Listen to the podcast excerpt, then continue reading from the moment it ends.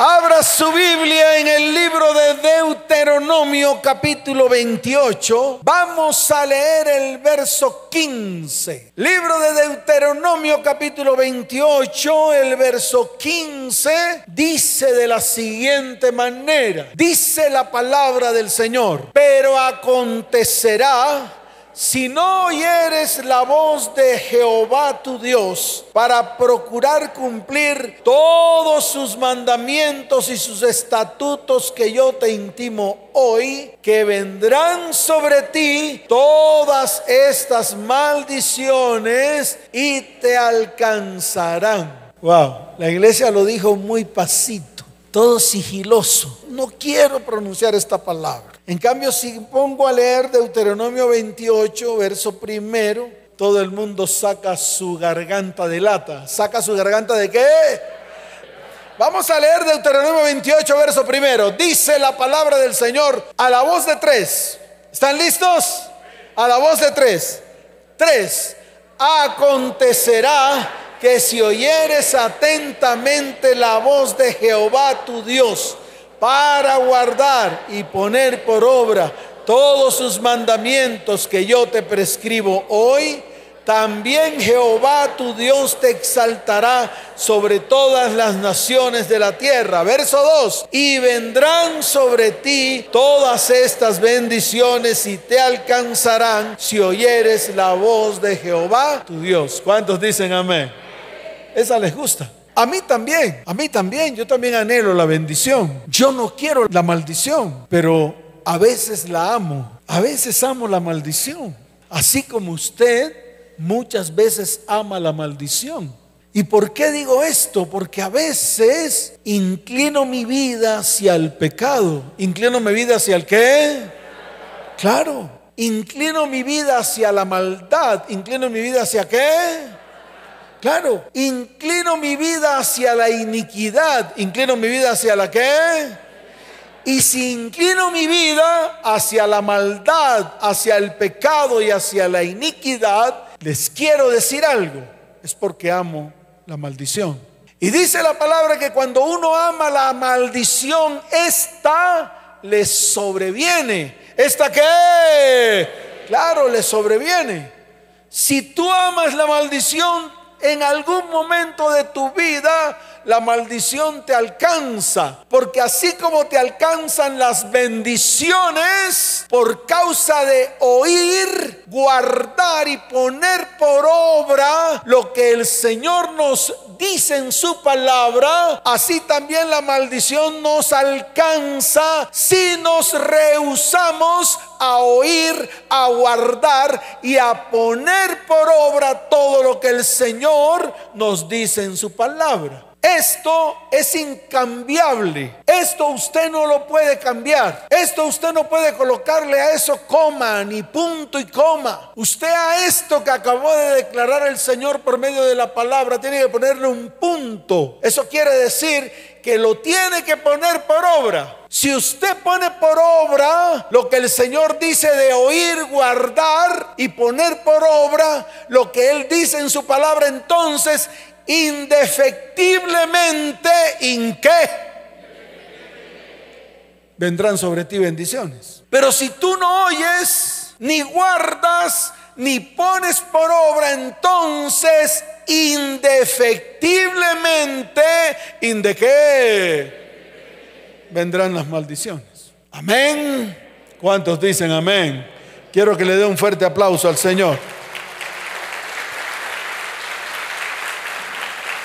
Para que lo entendamos, porque es necesario entenderlo, esto hay que ponerle profundidad, hay que cavar, hay que mirar con detenimiento la palabra. Voy a poner un ejemplo de algo que el mismo Señor enseñó, porque muchos de pronto dirán, pastores, es Deuteronomio, es Antiguo Testamento, pero Jesús lo dejó dicho también en el Nuevo Testamento y tiene que ver precisamente lo que está escrito en el libro de Mateo capítulo 7, yo quiero que abra su Biblia allí, Libro de Mateo, capítulo 7, desde el verso 24 hasta el verso 27. Aquí el Señor habló de una parábola llamada la parábola de los dos simientes. Ahí está, como encabezado, en mi Biblia dice los dos cimientos. Y fue una parábola, fue una que que el Señor declaró, enseñó a sus discípulos y a todos los que estaban con él. Yo hoy se las quiero enseñar a ustedes para que ustedes lo entiendan. En el verso 24 dice la palabra, cualquiera pues que me oye, cualquiera pues que qué. Estas palabras y las hace y las qué. Y las hace. Entonces dice, le compararé a un hombre prudente que edificó su casa sobre la roca. Wow. Ahora usted puede ir al verso 26. Esta es una analogía de Deuteronomio. Deuteronomio 28, 1 y 2 y Deuteronomio 28, 15. Mire lo que dice el verso 26. Pero cualquiera que me oye estas palabras y que y no las hace, le compararé a un hombre insensato que edificó su casa sobre la que se acabó el lío. Entonces usted no me puede decir a mí que estoy hablando de Deuteronomio, del Antiguo Testamento, de normas, mandamientos, estatutos dados a un pueblo en el desierto. Esto que está aquí en los dos cimientos le cierra el pico a miles de personas que no quieren oír, ni hacer, ni ejecutar la palabra. Pero yo quiero que la iglesia, ¿quién? Sea bendecida. Por eso traigo estas enseñanzas. Y las dijo Jesús. ¿Quién las dijo? En el Nuevo Testamento. Entonces ahí le cierro el pico a todo el mundo. Para que no me escriban por ahí comentarios extraños. Comentarios que solamente ven ellos de lo que ellos ven y tienen en su corazón. Doctrinas falsas, tergiversadas, cambiadas, herejes. Se convierten en eso, en herejes. Amén. ¿Cuántos dicen amén?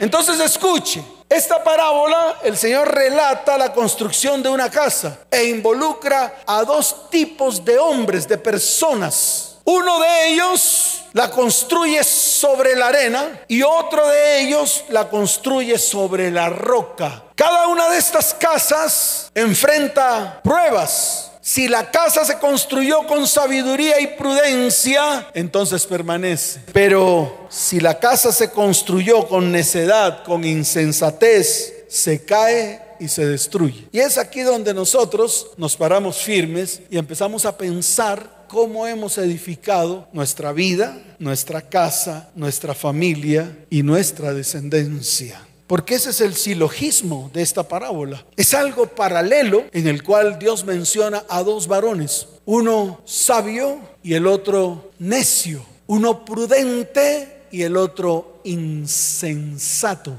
Y siempre muestra que el sabio, el prudente, sabe hacia dónde va, cuál es su objetivo y qué quiere hacer en medio de su vida, su casa, su hogar y su familia. Yo por lo menos siempre he anhelado que mi familia, que mis hijos, que mis descendientes sean muy bendecidos mucho más que yo, que ellos reciban toda la abundancia que incluso yo no recibí. Y por eso siempre oro por mis hijos, oro por mi nieta, porque ya tengo nieta. Y cuando nazca el otro nieto, también voy a seguir orando por mi nieto y por toda mi descendencia. Y mi oración siempre será la bendición para ellos en todas las áreas de su vida, en todas las que...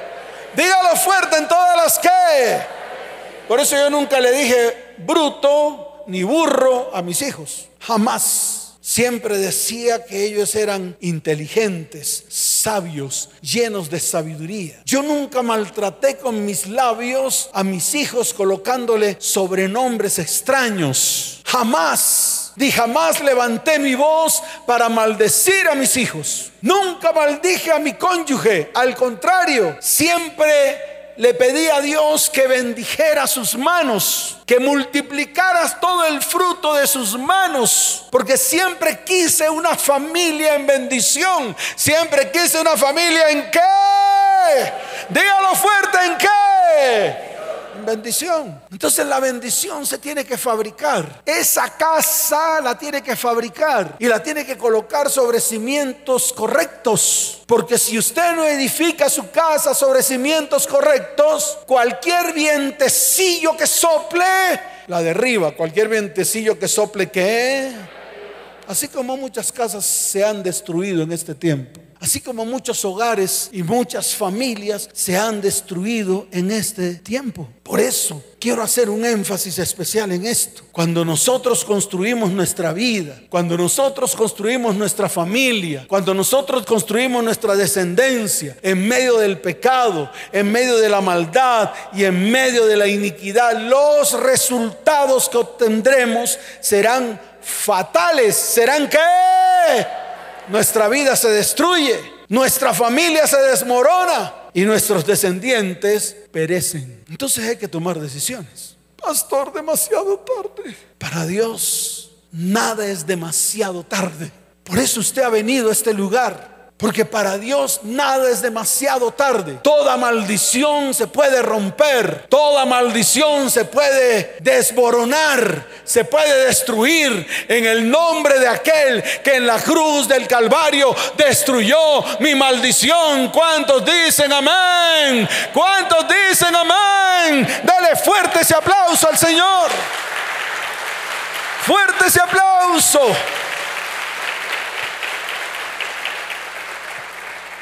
Por eso hay dos principios que quiero enseñarles. Número uno, cada uno de nosotros, escuche, fabricamos nuestra vida. Y usted tiene que aprender a fabricar su vida. Usted tiene que aprender a construir su vida. Y nuestra vida se fabrica con cada decisión que usted toma, con cada promesa que usted honra, con cada acción que usted ejecuta. Esto va a determinar el destino en la construcción de su vida. Y es un principio. Y yo quiero que usted medite en esos principios. Lo segundo que le quiero enseñar es cada cabeza de familia, cada que... Muy bien, quiero saber aquí cuántas, cuántos son cabezas de familia. Levante la mano. Ahí veo hombres, veo mujeres. Muy bien, eso es. Hay hombres y mujeres que son llamados cabezas de familia, que son las personas que son la cabeza en el hogar. Entonces escuche esto para cada uno de ustedes. Cada cabeza de familia o de una familia y de una descendencia, porque lo primero que hablé fue con, con respecto a la persona, al individuo pero lo que estoy hablando ahorita es conforme a la familia y a la descendencia. Por eso digo, cada cabeza de una familia y de una descendencia, escuche bien, cada decisión que usted como cabeza de familia tome va a afectar a nuestros próximos. ¿Va a afectar a quién? Llámese hijos, llámese nietos, llámese bisnietos y llámese tataranietos. En otras palabras, tú como cabeza de una familia vas a afectar generaciones siguientes. Por lo menos afectas 30, así como a ti te afectaron 30. Nosotros hemos sido afectados por 30 personas que están por encima de nosotros. Y se los voy a mencionar porque de pronto usted estará haciendo cuentas, a ver de dónde saca el pastor eso. Usted tuvo dos papás. ¿Cuántos tuvieron dos papás? Claro, papá y mamá. No, pastor, el mío me dejó, me abandonó. Ese nada más que depositó el semen y se largó. No importa, es su papá. Lo quiera o no lo quiera, depositó el semen en el óvulo y fecundó al óvulo. Así usted lo quiera o no lo quiera, así usted lo haya maldecido toda la vida, así usted le tenga odio y rencor. El sentimiento que usted tenga no va a cambiar el hecho de que Él depositó parte de su ADN en su vida. Por lo tanto, usted no se escapa. Así de fácil. Y yo siempre le he dicho, no pelee contra nada. Los que tienen odio y rencor por sus papás porque los abandonaron, y más en este tiempo que los hombres lo único que hacen es tener relaciones sexuales, preñan y abandonan. Y después dicen que esos no son sus hijos. Pero no voy a decir aquí que el que nace tiene su misma jeta, no, porque de pronto mi prima se disgusta. Pero sí voy a decir, nacen y son idénticos a ese que abandonó, para no ofender. ¿Me están entendiendo? Entonces, por más de que usted pelee, por más de que usted se llene de odio, de rencor, de rabia contra ese hombre, contra ese papá, por más de que usted haga como chivo, haga como que sigue siendo su papá, o por lo menos el que depositó el ADN en el óvulo de su mamá para crearlo a usted. Y Dios, quien sopló aliento de vida sobre ese óvulo fecundado, y de allí nació usted. Y esto usted no lo puede cambiar. Así cambian los papeles. Así la mamá vaya a Oronda, vaya que Oronda ante el notario. Oronda. Yo le quiero cambiar los apellidos a mi hijo porque es que ese papá no responde. Entonces le voy a poner los apellidos del tío. Y toda la maldición del tío por el solo hecho de haber puesto el apellido le pasa a su hijo. Qué barbaridad. Esto como influencia. O le ponen los apellidos suyos o lo de su mamá. Por donde sea, vuelvo y repito, por donde sea, siempre vamos a tener generaciones a los cuales nosotros influenciamos o nosotros fuimos influenciados. Entonces, dos papás, ¿cuántos papás? Cuatro abuelos, ¿cuántos abuelos? Ocho bisabuelos, ¿cuántos bisabuelos? Dieciséis tatarabuelos, ¿cuántos tatarabuelos? Sume, dieciséis más ocho más cuatro más dos. ¿Cuánto es? Treinta. Y esos fueron los que influenciaron sobre usted. Ahora, hablemos de sus hijos. ¿Cuántos influenciaron sobre sus hijos? Los mismos 30. Porque ustedes son los papás, abuelos, bisabuelos y tatarabuelos. Y siempre usted estará bajo la influencia espiritual, bajo la influencia que espiritual de 30 personas por encima de usted. ¡Ay, pastor! ¿Esto de dónde lo sacó? Pues de la Biblia. ¿Acaso ustedes creen que voy a enseñar cosas que no estén ahí? No soy hereje. Por eso todo lo que está aquí escrito, yo lo veo en la palabra y lo miro con detenimiento. Éxodo capítulo 20 desde el verso 5, parte B. Ahí está escrito para que usted lo entienda. Libro de Éxodo capítulo 20 desde el verso 5, parte B en adelante. Dice la bendita palabra del Señor. Vamos a leerlo en voz alta porque yo soy Yahweh tu Elohim, fuerte, celoso, que visita la maldad de los padres sobre los hijos hasta la tercera y cuarta generación de los que me aborrecen. Verso 6. Y hago misericordia a millares a los que qué. ¿Y qué? Se acabó el lío a los que me aman y guardan qué. Se acabó el lío. Entonces usted no me venga a decir a mí que ama a Dios. No me venga con ese cuento raro. Porque dice la palabra que si usted ama a Dios, entonces guarda sus mandamientos. El mismo Señor lo dijo. Si me amas, guarda mis mandamientos. ¿Y cuál es el problema de la iglesia? Uno de los problemas principales de la iglesia, que no ama a Dios. Y está escrito dentro de los mandamientos que el mismo Señor dejó dicho en el libro de Éxodo capítulo 20 y que Jesús lo resumió en dos. Mandamientos con respecto a Dios y mandamientos con respecto a su prójimo. Amén. ¿Cuántos dicen amén? Entonces hoy es el momento de hacer un alto en el camino, de mirar la realidad de nuestra vida. Es el momento de mirar la realidad de nuestras familias. Es el momento de mirar la realidad de nuestros descendientes en todas las áreas. Asómese, no se quede ahí quieto, asómese, por lo menos asómese. Haga una introspección, verifique, mire, analice, escriba. ¿Y qué va a encontrar? Vamos a encontrar que muchas personas o en muchas personas escasean las bendiciones de Dios en sus vidas. Y la ausencia de bendición de Dios es prueba de una maldición. Así de sencillo. Y no hay términos intermedios. Por eso Dios, en su infinita misericordia y bondad, usa como instrumento el sacrificio de Cristo para proveernos el mecanismo para romper las maldiciones de nuestra casa, de nuestro hogar y de nuestra familia. ¿Cuántos dicen amén? Ahora, ¿Cuál es la definición de maldición desde el punto de vista espiritual? Una maldición es una sentencia de un juicio divino y significa expresar un deseo de mal contra alguien. Yo lo defino como un espíritu, escuche bien, inmundo que como una plaga no deja de actuar hasta que no consume a sus víctimas totalmente. ¿Dónde nació?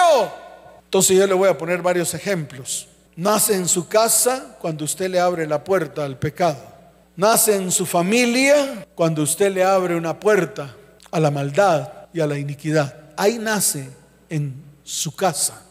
Ahí nace en su familia. Si lo vemos en la Biblia, la maldición nació en un lugar que nadie, absolutamente nadie se imaginó. Nació en el huerto del Edén. ¿Nació dónde? Dígalo fuerte, ¿dónde nació?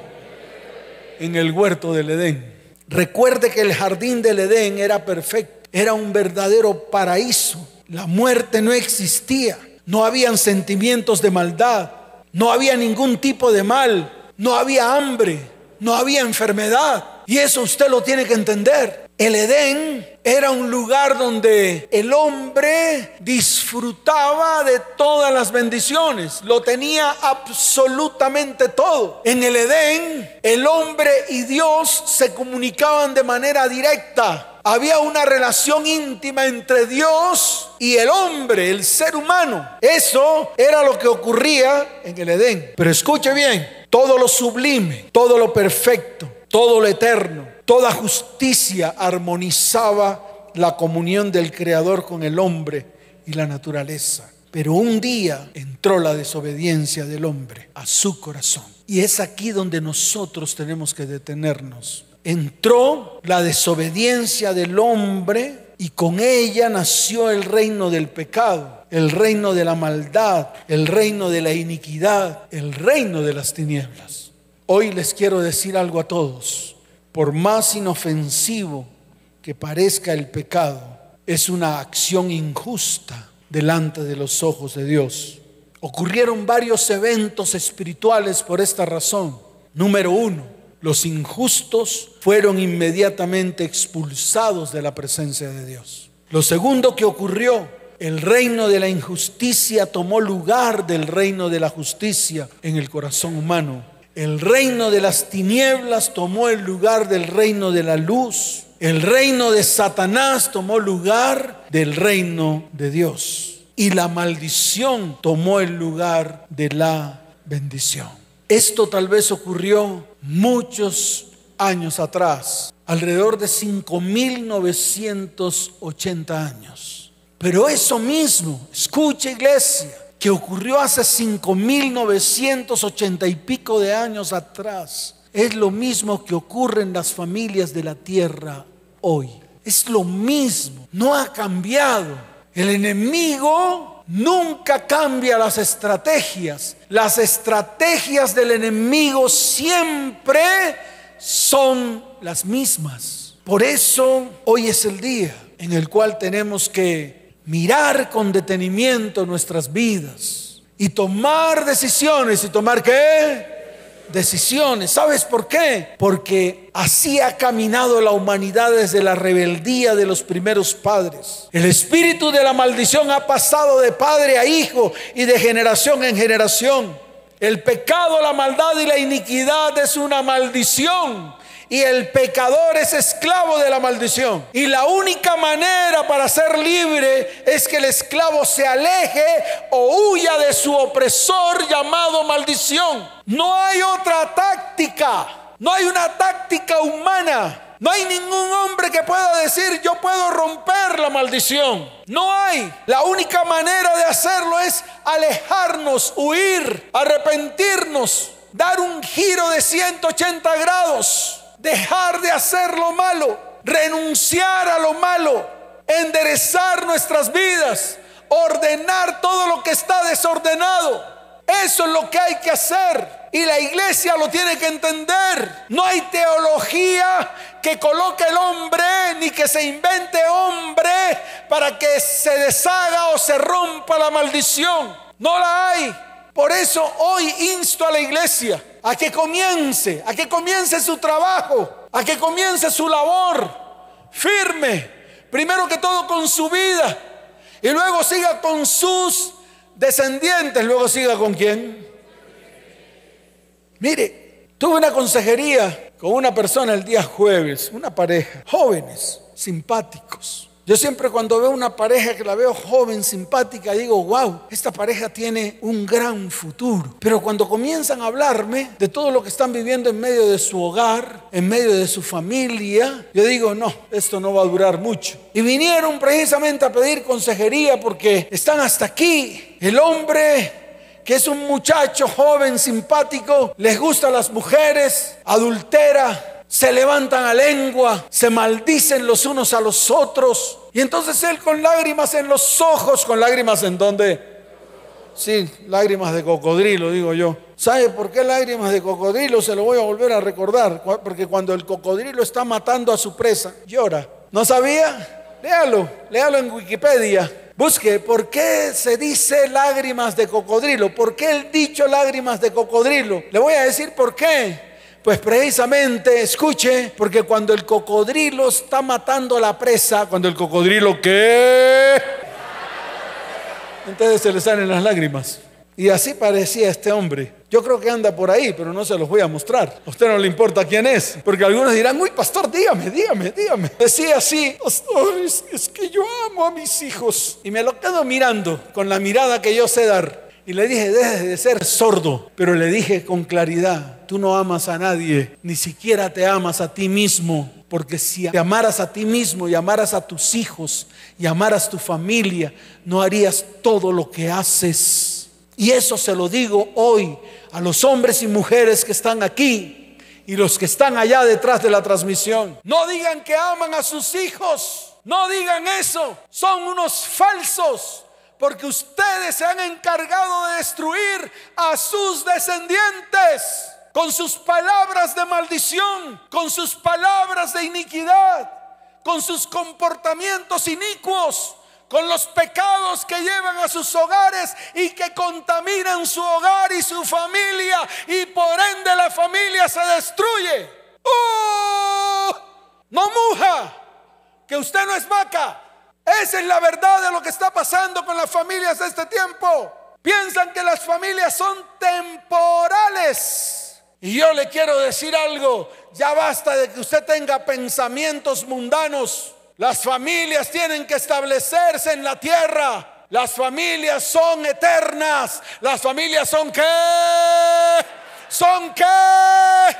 Claro, trascienden de generación en generación. Por eso está usted aquí sentado, porque usted vino de una generación anterior y sus generaciones anteriores vinieron de otra más arriba. Entonces, a partir de hoy, usted va a tener que tomar decisiones para que sus próximas generaciones, para que sus qué, dígalo fuerte, para que sus qué, para que sus próximas generaciones sean bendecidas en el nombre de Jesús. ¿Cuántos dicen amén? Dele fuerte ese aplauso al Señor. Fuerte. Wow. Y quiero terminar con lo que está escrito en Primera de Pedro capítulo primero, desde el verso 18 hasta el verso 19. Porque muchas veces seguimos enfrentando frustraciones y derrotas en nuestra vida y tenemos que tomar la decisión de ir a la raíz. Así de sencillo. Es necesario que derribemos ese muro que se levanta delante de nosotros llamado maldición, propiciado bien sea por nuestros pecados, nuestra maldad o nuestra iniquidad, o propiciado por nuestras herencias de maldición de nuestros ascendientes o personas de autoridad que muchas veces se convirtieron en semillas sembradas en nuestra vida, en nuestra familia y en nuestra descendencia. Dice la palabra del Señor en el libro de Primera de Pedro capítulo primero, verso 18. Léalo conmigo, dice, sabiendo que fuisteis rescatados de vuestra vana manera de vivir, la cual recibisteis de vuestros padres, no con cosas corruptibles como oro o plata, sino con la sangre preciosa de Cristo, como un cordero sin mancha y sin arruga. Yo le quiero decir algo. Esa vida absurda, esa vida vacía que tal vez llevan muchos, tienen que hacer un giro de 180 grados. Y este es el tiempo. Quiero que nos coloquemos en pie, por favor. Hoy es el día de comenzar a construir una vida de bendición. Hoy es el día de llevar al madero la maldición. Hoy es el día de ser limpiados con el poder de la sangre de Jesús. Pero escuche, hoy es el día de tomar buenas decisiones. Y esas decisiones las tiene que tomar usted. Porque hoy es un día muy especial. Hoy vamos a ungir a nuestros hijos. Todas las mamás que estén acá o papás van a ungir a sus hijos. Las abuelas pueden ungir a sus nietos si están allí cerca. Y vamos a romper esas maldiciones de ellos porque nosotros somos los que tomamos la decisión sobre nuestros descendientes. Nosotros establecemos en ellos la bendición. Cuando nosotros rompemos las nuestras y no permitimos que estas maldiciones que hay en nuestras vidas pasen a nuestros descendientes.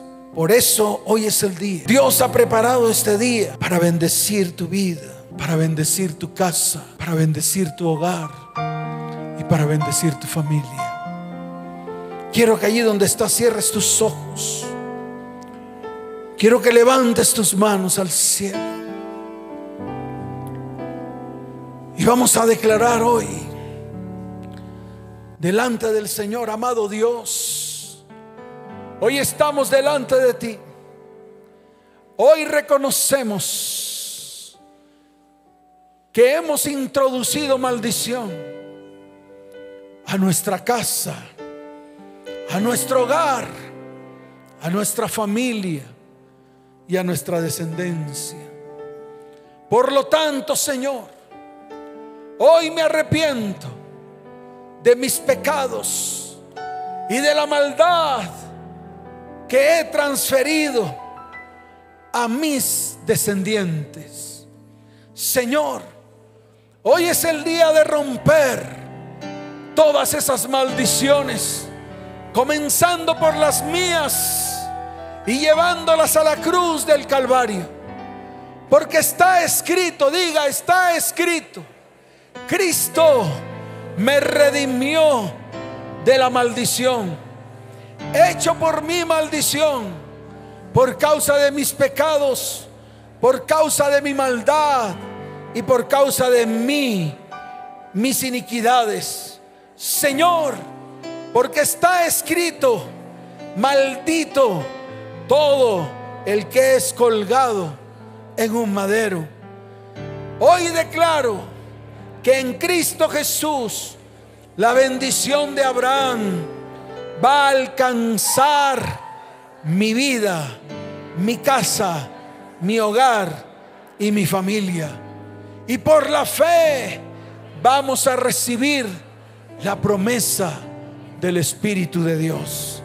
Padre, hoy es el día que tú has preparado para redimir mi vida para limpiar mi vida, para limpiar mi casa, mi hogar y mi familia de toda maldición hecha por mí, hecha por mí, por causa del pecado, por causa de la maldad y de la iniquidad que un día ingresé a mi casa, ingresé a mi vida.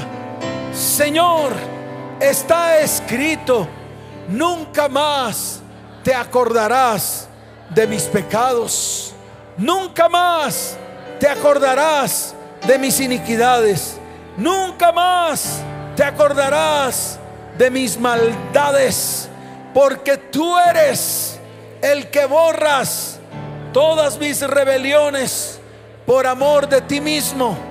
Y dice tu palabra, y no me acordaré de tus pecados. Por lo tanto, diga, por lo tanto, hoy declaro que Cristo en el madero llevó mi maldición y me lavó con su sangre preciosa. Por lo tanto, hoy saco, arranco, quito toda perversión de mi corazón. Hoy arranco, saco, quito toda maldad de mi corazón.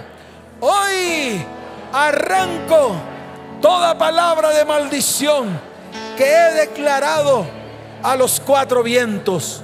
Señor, trae restauración, fortalece mi vida, porque quiero arreglar mis cuentas contigo. Tú dices en tu palabra que seré fuerte, será fuerte mi familia y será fuerte mi descendencia. ¿Cuántos dicen amén? Dele fuerte ese aplauso. Fuerte ese aplauso.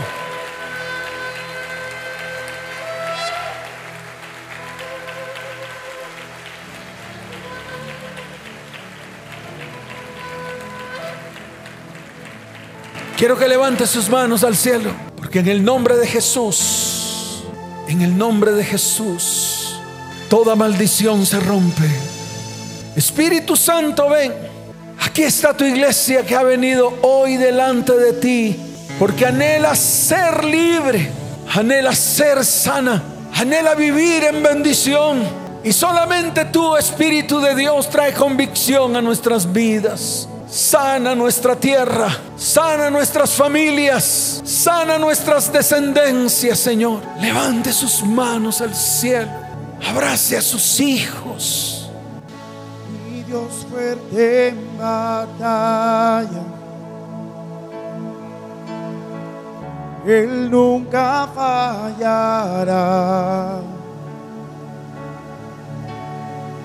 Él rompe las cadenas. En él hay sanidad. En tu nombre, Cristo, gigantes son vencidos y toda montaña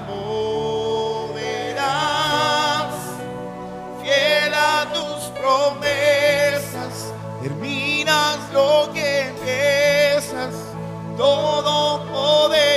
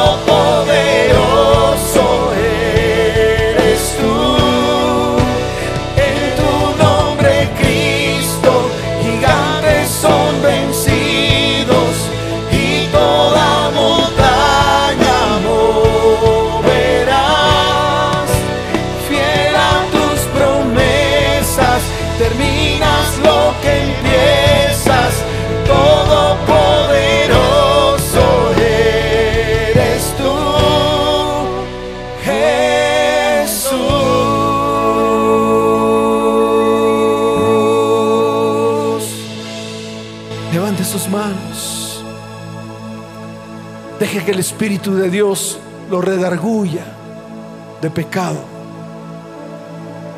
Deje que el Espíritu de Dios hoy se mueva en medio de su vida. Y pueda colocar su mano en su corazón y decirle, Señor, hoy reconozco mi pecado delante de ti. Reconozco que te he fallado, Señor. Reconozco que he profanado tu santo lugar, Señor. Reconozco mi maldad y mi pecado delante de ti, Señor. Porque hoy quiero ser limpiado con el poder de tu sangre preciosa. Que todos los argumentos que se han levantado contra mi vida, mi casa, mi hogar y mi familia, hoy se rompan en la cruz del Calvario. En tu nombre, Señor, hoy levantamos nuestra voz en clamor. En tu nombre, Señor, pedimos misericordia sobre nuestras vidas, misericordia sobre nuestras familias y misericordia sobre nuestros descendientes. Padre, hoy podemos levantar nuestra voz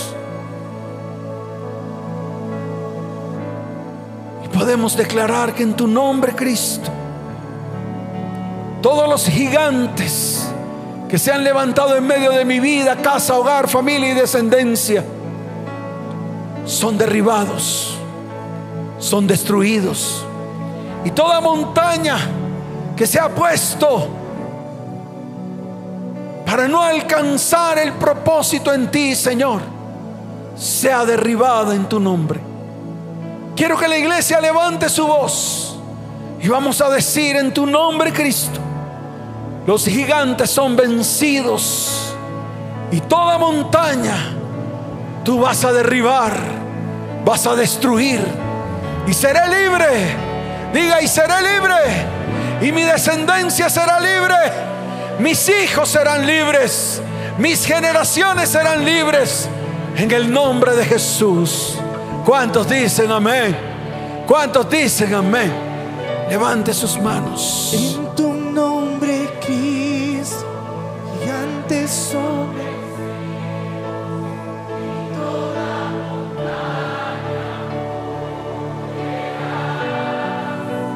Fiel a tus promesas, terminas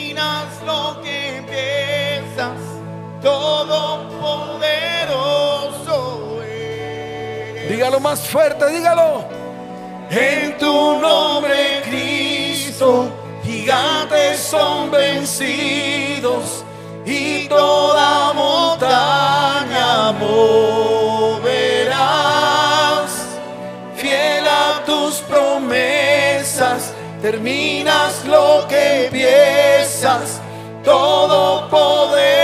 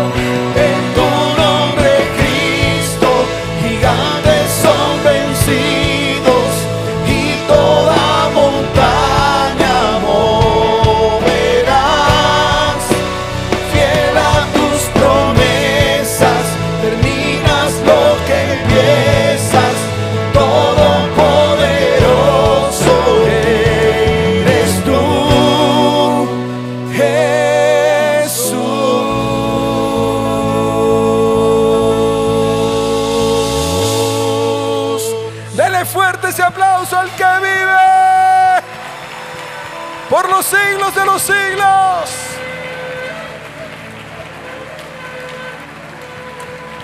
Tenemos aceite. Vamos a repartir el aceite. Porque toda maldición que usted lanzó contra sus hijos, toda maldición que lanzaron contra su vida, toda, hoy se va a romper. Y la unción rompe el yugo. ¿La unción qué? Dígalo fuerte, la unción qué? Rompe el yugo. ¿Cuánto lo cree? De manera ordenada vamos a preparar el aceite. Solamente va a tomar una gota. No va a derramar aceite sobre usted ni sobre sus hijos. Toma una gota en su mano. Se frota las manos. Si tiene sus hijos, su cónyuge, su familia ahí alrededor, va a colocar su mano sobre la cabeza de ellos. Las abuelitas que han traído a sus hijos y a sus nietos. Hoy es el día. Vamos a romper toda maldición. Vamos a romperla completamente en el nombre de Jesús. Palabras de maldición que se desataron sobre sus vidas por sus padres, abuelos, bisabuelos, tatarabuelos. Tome la gota de aceite en su mano, refriéguela. Coloque su mano sobre la cabeza de sus hijos. Así, mire. Frota sus manos y la coloca sobre sus hijos. Así como lo hago con mi hija Laura. Así como lo hago con mi hijo Alejandro. Así como lo hago con estos músicos, que son como mis hijos. Ellos son como mis hijos, que han estado aquí sirviendo al Señor. Así lo va a hacer usted con su familia, porque hoy es un día de bendición.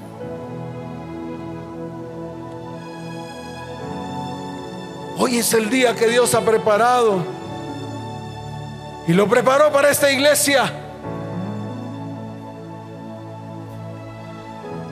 Abra su boca y dígale, Señor, tú dices en tu palabra que la unción rompe el yugo. Por lo tanto, todo yugo que yo declaré coloqué sobre mis hijos y sobre mis descendientes.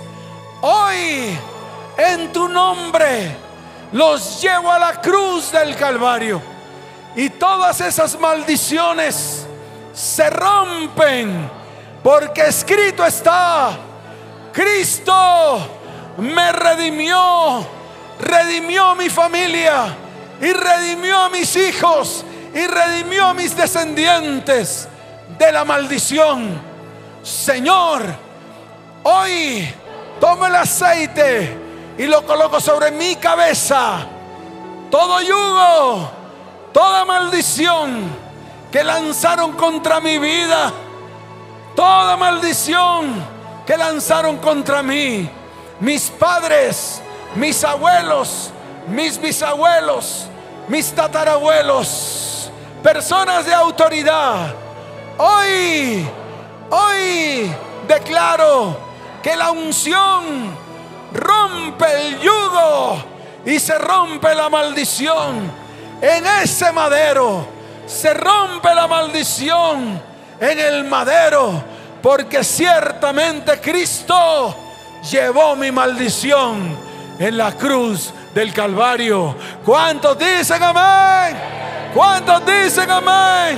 Dele fuerte ese aplauso. Da un grito de victoria. Da un grito de victoria. Dele fuerte ese aplauso de libertad al que vive los siglos de los siglos. ¿Cuántos dicen amén? ¿Cuántos dicen amén? Y yo quiero saber cuántas personas hoy nos visitan por primera vez a esta iglesia.